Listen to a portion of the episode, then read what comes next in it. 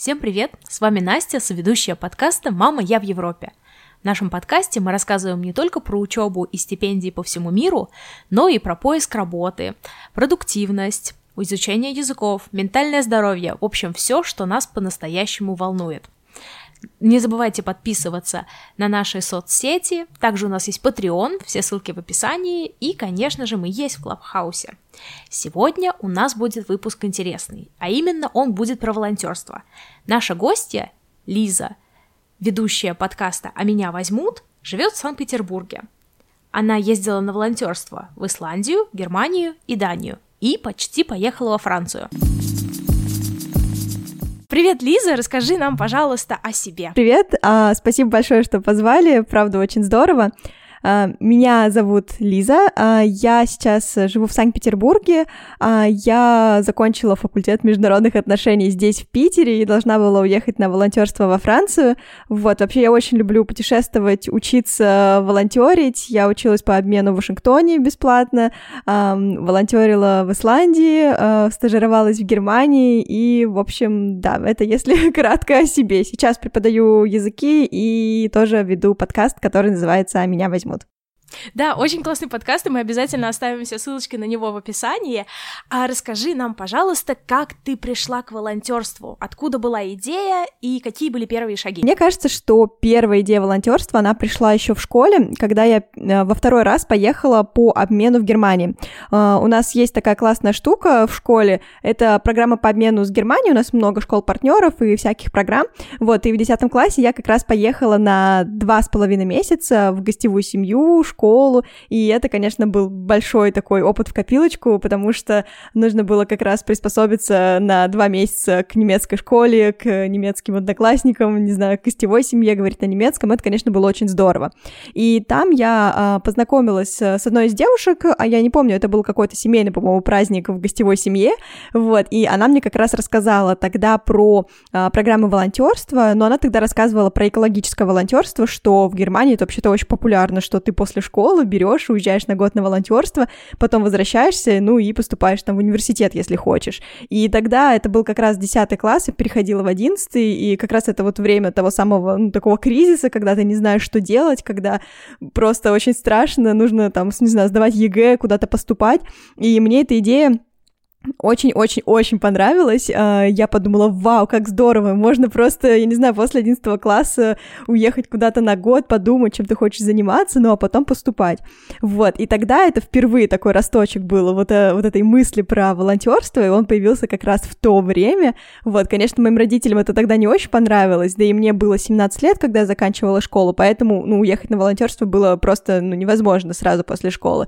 Но эту идею я запомнила, и вот потом как-то потихоньку потихоньку начала к ней возвращаться, когда уже переехала в Петербург и на первом курсе а, начала искать всякие группы про волонтерство. Тогда я наткнулась на сферу, которая эм, это организация, которая вот как раз занимается э, большей частью проектов э, волонтерских, например, э, там, я не знаю, Европейский корпус солидарности или еще что-то.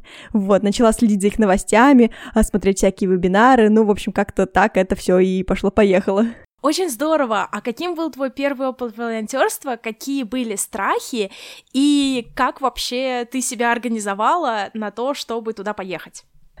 Да, а, ну, в общем, я бы, наверное, тут а, к первому опыту отнесла два проекта, а, потому что мой первый проект это как бы было уже, я не знаю, я не могу сказать, что это было прям волонтерство-волонтерство, но это был проект, посвященный кемп-лидерству и как быть кемп-лидером в лагере. Обычно как происходит? Ты едешь в лагерь, думаешь, вау, как здорово, можно было бы попробовать стать кемп-лидером, и кемп-лидер, быстренько тоже скажу, для тех, кто не очень знает, что это такое, в общем, есть волонтерские лагеря, там на 2-3 недели в разных странах, и нужно, э, в общем, э, иметь какого-то человека, который будет это все мониторить, менеджерить всех волонтеров, я не знаю, продукты, э, их жилье, питье, там всякие развлечения, ну и саму работу, получается. Вот, этим всем занимается комплитер.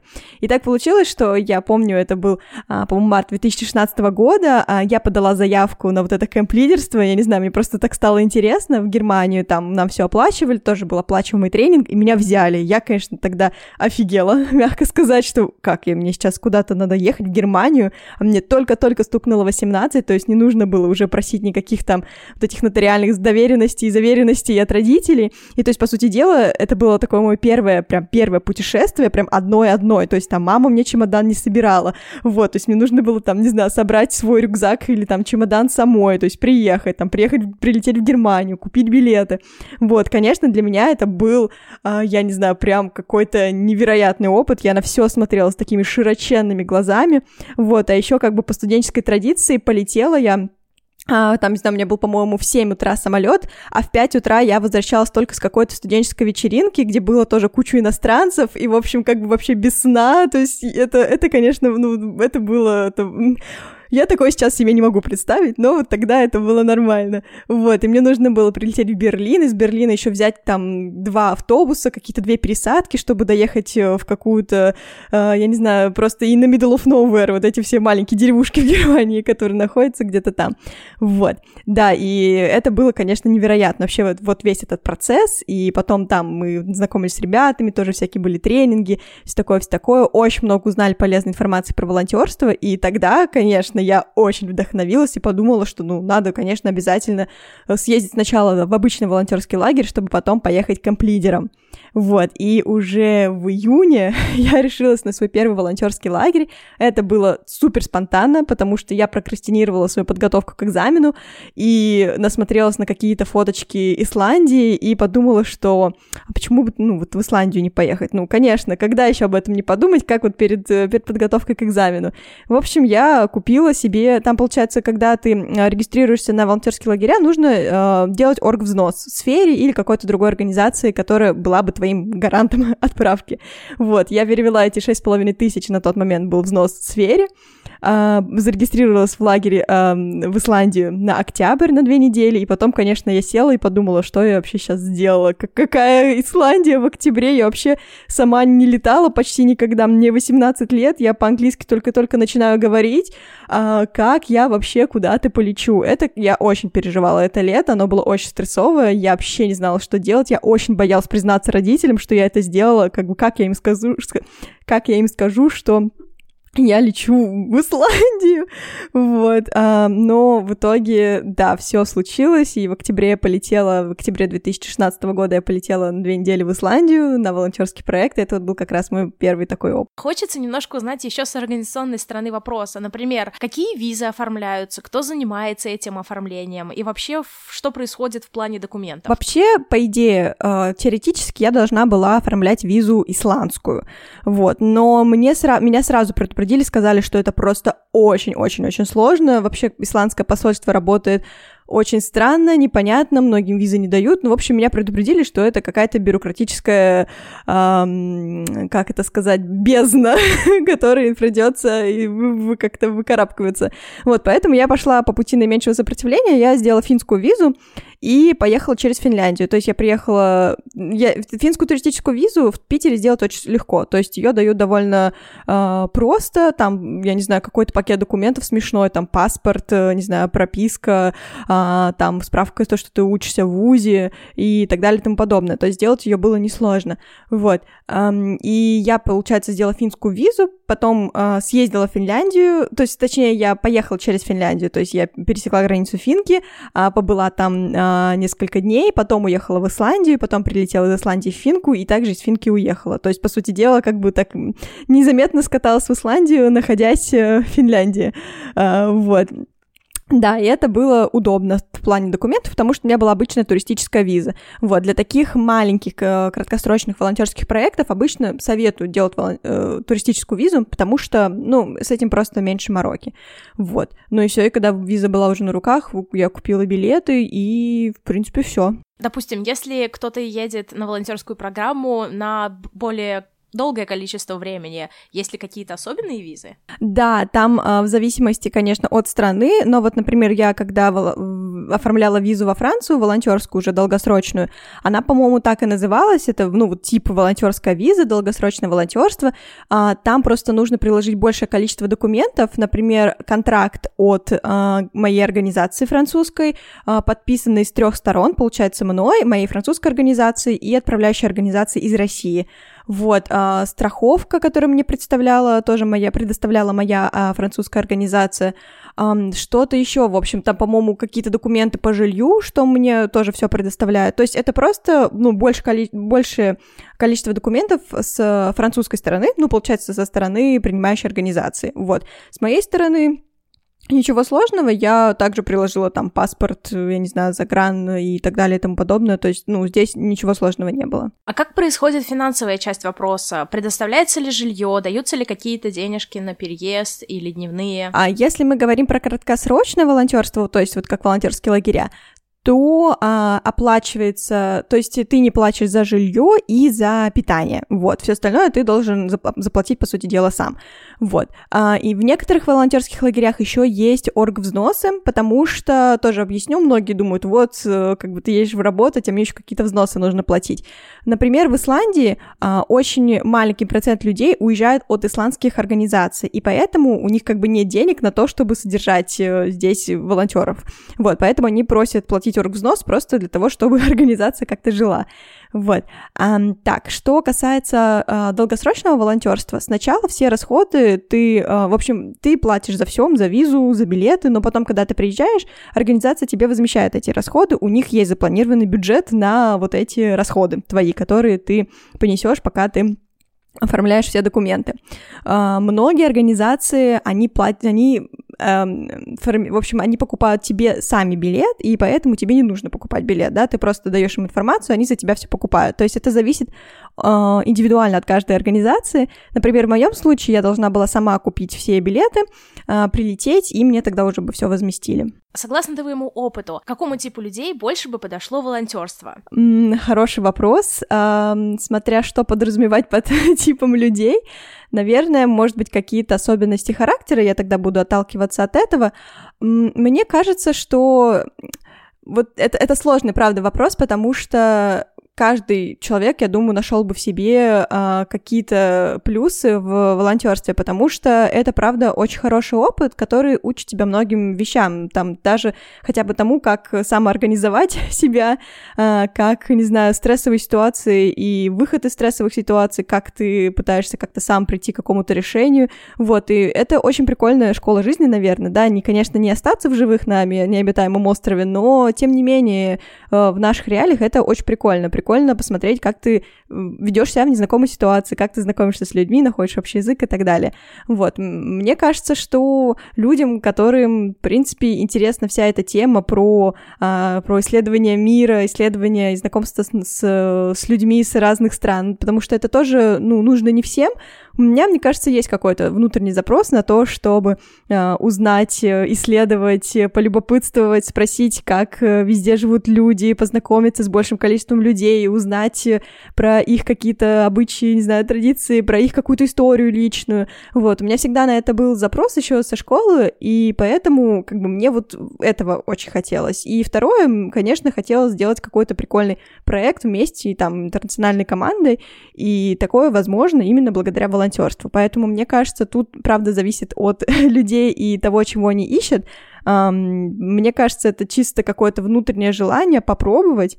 Вот. А, я думаю, что не нужно ехать на волонтерство, когда все едут, а я нет, значит, со мной что-то не так. Мне вот, ну, этого не хочется, но, наверное, стоит, потому что, ну, Вон Маша из Инстаграма поехала, да, куда-то там на волонтерить, там, не знаю, еще, не знаю, Дима какой-нибудь э, условный поехал там на учебу по обмену, вот, а почему, а что со мной не так? Вот здесь, мне кажется, что стоит задуматься, потому что, ну, это чисто, э, мне кажется, ну, я уже столько раз, миллион раз повторила это, мне кажется, я думаю, что это должно именно идти откуда-то изнутри, вот желание. Так, хочется попробовать, вот что-то вот это меня зацепило, значит, стоит.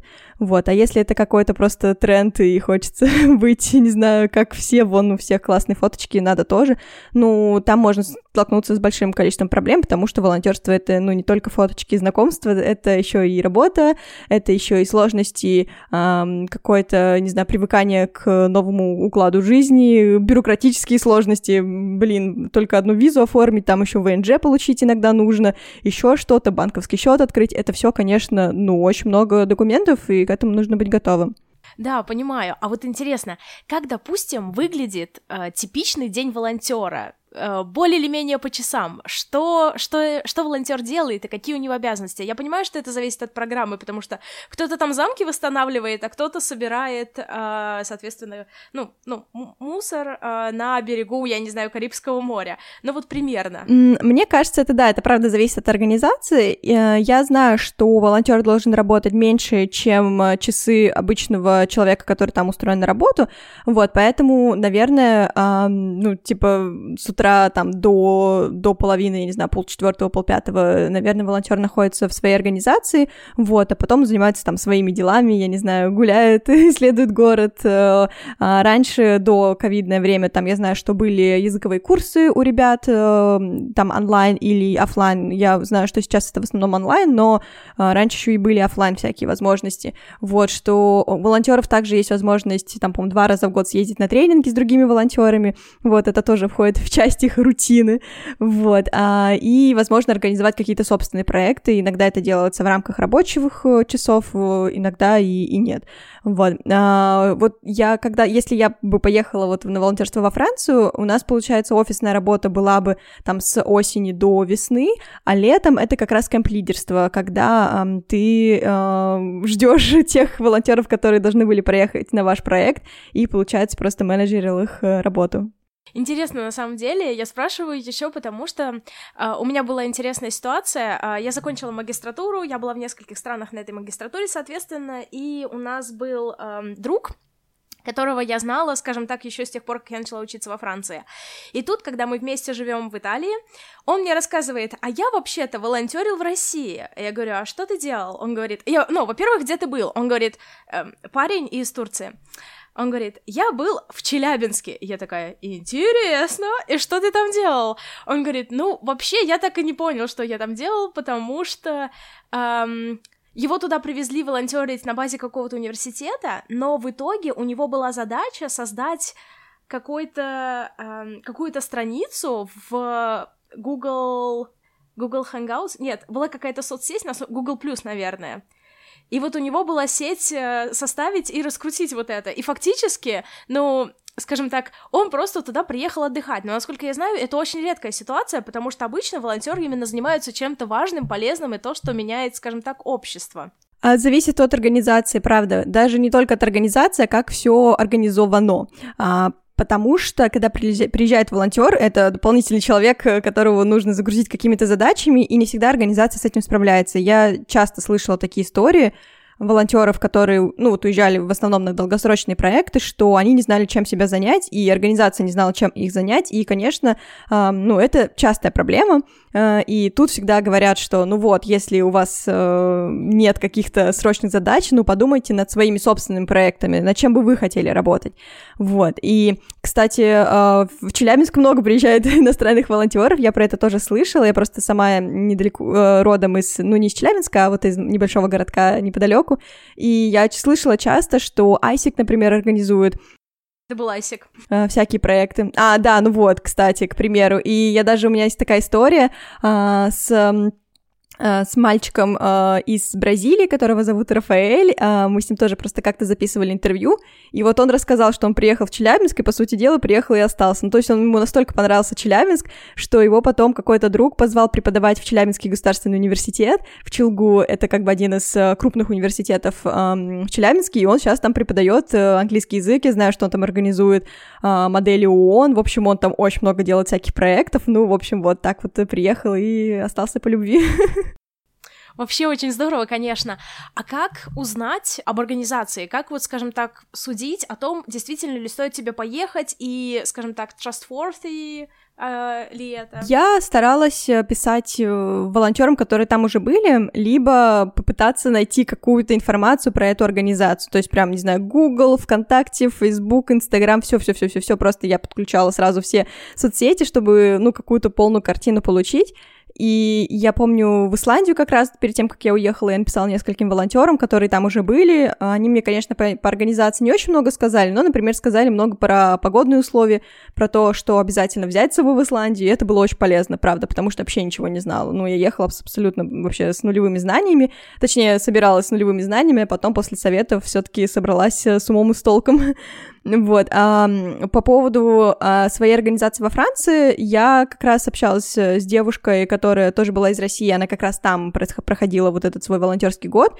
Она мне прям даже показала квартиру, как она выглядела по фейстайму, и это было здорово. То есть, ну, как бы настолько э, вселила в меня уверенности, что все будет хорошо и что организация классная, потому что, мне кажется, это важно. Э, иногда, конечно, можно сказать себе, окей, разберусь совсем на месте, плохая организация, ну, неважно, зато там, я не знаю, это классная страна, там, по делу то, пятое, десятое, вот, но мне было важно узнать хотя бы чуть-чуть про организацию, поэтому я вот постаралась тогда задействовать все, просто чтобы быть уверенным. Да, мне кажется, это очень важно, особенно когда ты едешь в страну, обычно, особенно когда люди едут, допустим, в какую-то страну в первый раз, это очень важно, чтобы о тебе на самом деле заботились, и чтобы все было прям очень-очень-очень хорошо. А вот еще такой вопрос, если я спрошу типичный чемодан волонтера, понятное дело, что он отличается от страны к стране, но тем не менее, есть какие-то вещи, которые ты берешь на всякий случай, может быть, какие-то любимые вещи? Да, да, наверное, сейчас будет очень смешно, а, потому что у меня, правда, есть есть вещи, которые я беру всегда с собой. Я думаю, что самое главное, в общем, для меня, начну с каких-то вещей, без которых я не поеду, а потом э, уже про то, как это делаю я. А, я никогда не еду без теплого пледа. Мне кажется, что теплый плед это такая универсальная вещь, то есть э, если там будет жарко, я не знаю, и он не понадобится, окей, его можно расстелить, посидеть на травке где-нибудь, э, полюбоваться солнышком и все такое, сделать пикник, да, э, в конце концов. Но если будет холодно, плед можно использовать как, я не знаю, в, в плохую погоду, когда очень, очень холодно и закутаться, или если холодно в квартирах. Например, в Европе частая проблема, что у них проблемы с отоплением. Мы думаем, что, ой, да там, наверное, все вообще, не знаю, тепло, из России мы подготовлены, да вообще нет. У нас отопление топят, вообще у нас топят так в России, что мы приезжаем и мерзнем потом в этих европейских квартирах и комнатах. Поэтому у меня всегда с собой есть есть теплый плед. А, также я с собой беру всегда, я не знаю, насколько это вот уже символическая такая штука, у меня есть штука для промывания носа.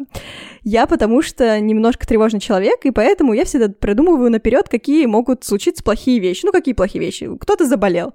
Вот, поэтому я всегда с собой беру эту штуку как символ того, что, ну, вот я, может быть, ей не воспользуюсь, но она хотя бы у меня будет с собой. Надо мной друзья очень всегда смеются, когда видят, что я эту штуку себе засовываю куда-нибудь, говорят, да, Лиз, да успокойся, ну, будет у тебя насморк, ну, купишь там капли для носа. Но вот нет, у меня какая-то такая вот, э, ну, символическая вещь, которую вот я с собой беру. Обязательно страховку. А, многие, я знаю, есть без страховки, опять-таки, может быть, по природе тревожные. Я всегда убеждаюсь или смотрю заранее, что у меня есть страховка, потому что а, на worst case сценарию она должна быть, и это, конечно, вообще, даже я с собой беру иногда российский полис, я не знаю зачем, но вот у меня просто все вот эти медицинские документы, они всегда у меня с собой в одной папочке, чтобы, если вдруг что, вот, все хорошо. Волонтерство не волонтерство, но про безопасность надо помнить.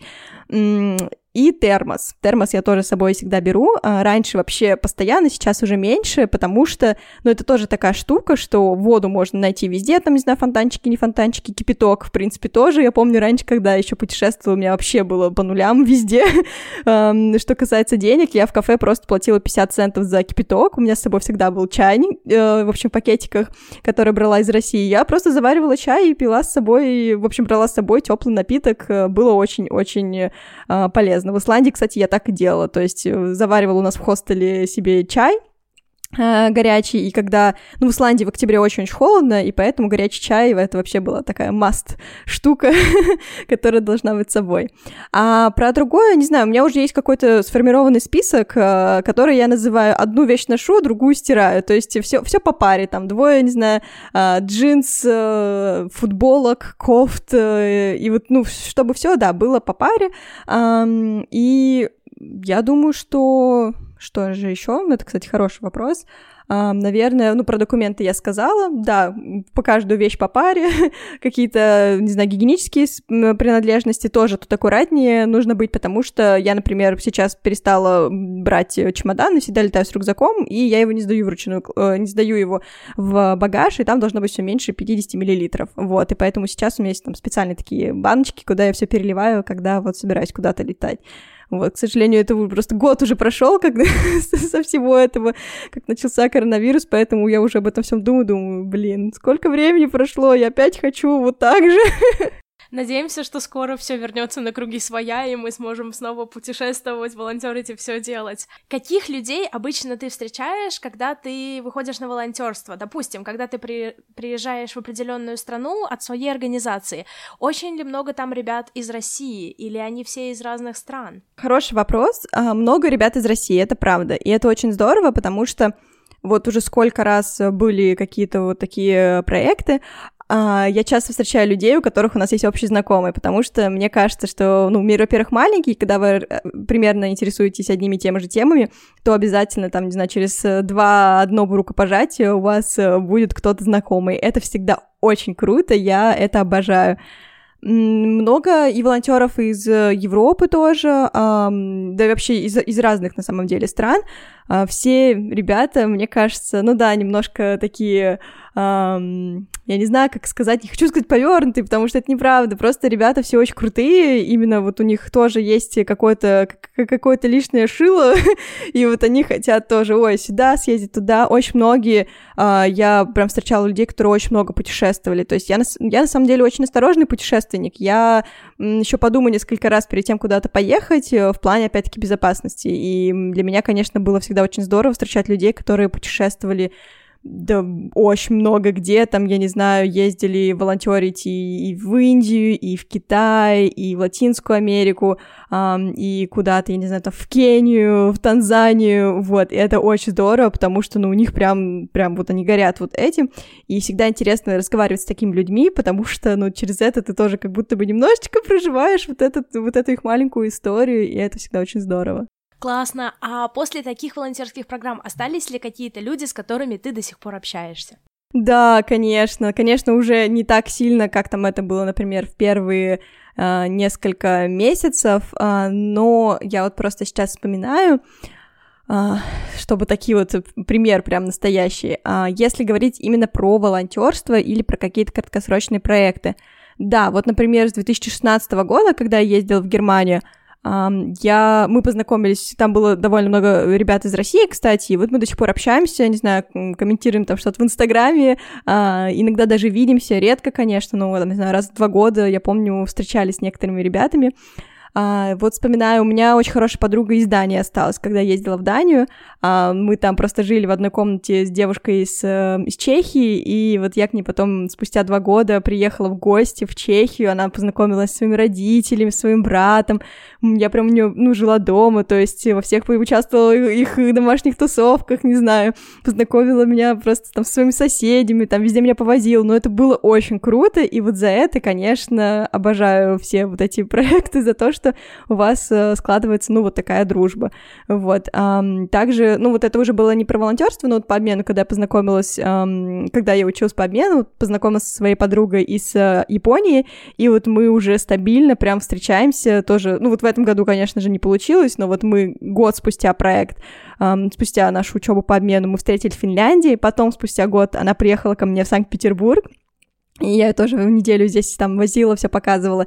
И вот сейчас мы прям стабильно раз в две недели созваниваемся, просто чтобы, ну, не терять связь. И я прям сильно завидую, потому что э, когда ты едешь на волонтерство, потом ты возвращаешься домой. А, допустим, когда ты едешь на учебу за рубежом, ты встречаешь большое количество людей, и там, допустим, я не знаю, у меня знакомые из Кореи, из Мексики, отовсюду. Но проблема в том, что они к себе домой приглашают, но самих их дома застать вообще невозможно, потому что они да. уже, не знаю, во Франции, в Германии, Швейцарии.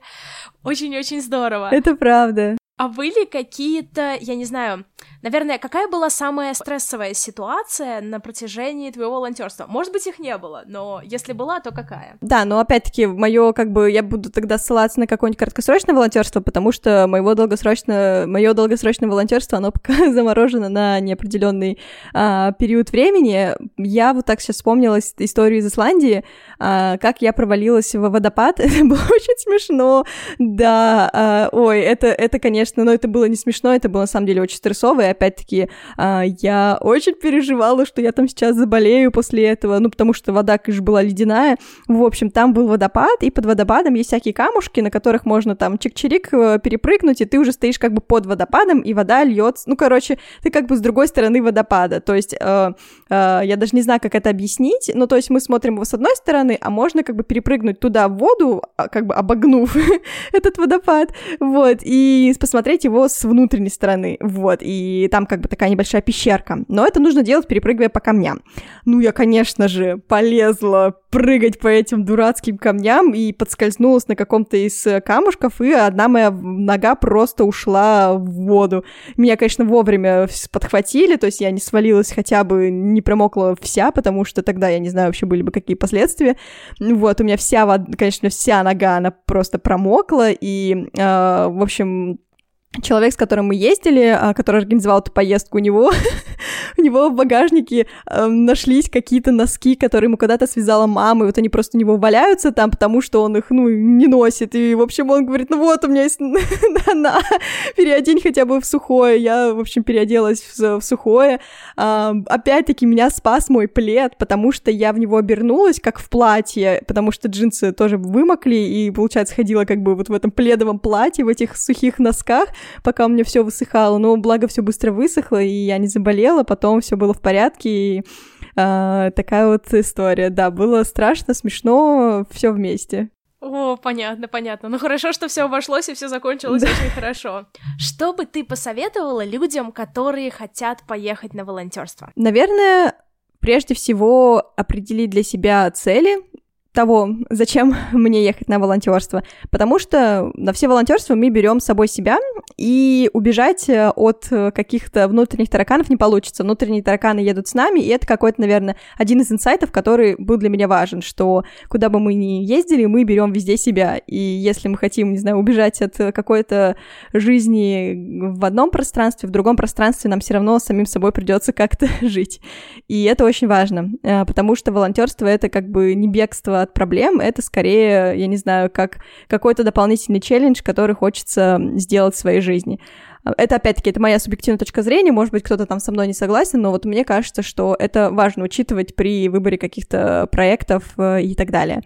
А, мне кажется, что второе, наверное, очень важно, а, да, определить для себя, что бы мне хотелось сделать на проекте, и важен ли для меня именно вот деятельность проекта, или мне хочется посмотреть какую-то страну. Конечно, лучше отталкиваться от проекта, а не от деятельности. Это, опять-таки, по опыту многих волонтеров. Смотреть эм, что нужно делать, э, смотреть, читать про организации, то есть, ну, немножечко понять, э, куда мне хочется и, и зачем. Если так все получается хорошо, и организация принимает, и все, нужно паковать чемоданы и ехать, организовать коммуникативную сторону, в общем, со своей организацией, потому что коммуникация — это очень важно. Нужно, конечно же, обязательно спросить, что, я не знаю, покрывают, что не покрывают, сколько дополнительных э, денег с собой взять, что вообще мне нужно будет делать. То есть мне кажется, что для того, чтобы было меньше проектов, для того, чтобы было меньше эм, проблем уже на проекте, об этом стоит позаботиться заранее, хотя бы какие-то базовые штуки нужно обязательно, э, нужно обязательно обговорить еще до проекта. Вот. И, наверное, не знаю, мне кажется, что четвертое, что я бы пожелала, это не бояться писать тем, кто уже ездил куда-то на волонтерство, мне в свое время помогли ребята, которым я просто написала, типа, вот, привет, увидела фотки ВКонтакте, что ты там волонтерил там-то, там-то, или увидел, что ты оставлял где-то там, не знаю, какой-то блог э, или пост или еще что-то. Можно ли тебя поспрашивать? Мне кажется, что это тоже очень важно. И чаще всего все-таки люди отзываются. Конечно, может быть, не знаю, не будет там ментальной возможности ресурсов для того, чтобы ответить, но в целом ко мне всегда относились э, довольно хорошо к этим сообщениям, и а, это было очень-очень полезно и приятно, что люди откликались. И мне кажется, что вот если захотелось что-то такое, можно найти тех людей, которые уже съездили, посмотрели, и с ними пообщаться, спросить, как бы, ну, ну как там, или а, вот я хочу то-то, то-то, то-то, а, стоит ли мне там ехать или нет. Хотя бы просто, чтобы получить разные мнения, разные перспективы, а потом уже решить для себя. Очень здорово, спасибо большое, и спасибо большое, что сегодня нам рассказала про свой опыт. А, ребята, мы дадим все ссылки на проекты Лизы в описании, компании. И спасибо большое, Лиза, и увидимся с вами, ребята. Спасибо. Пока-пока.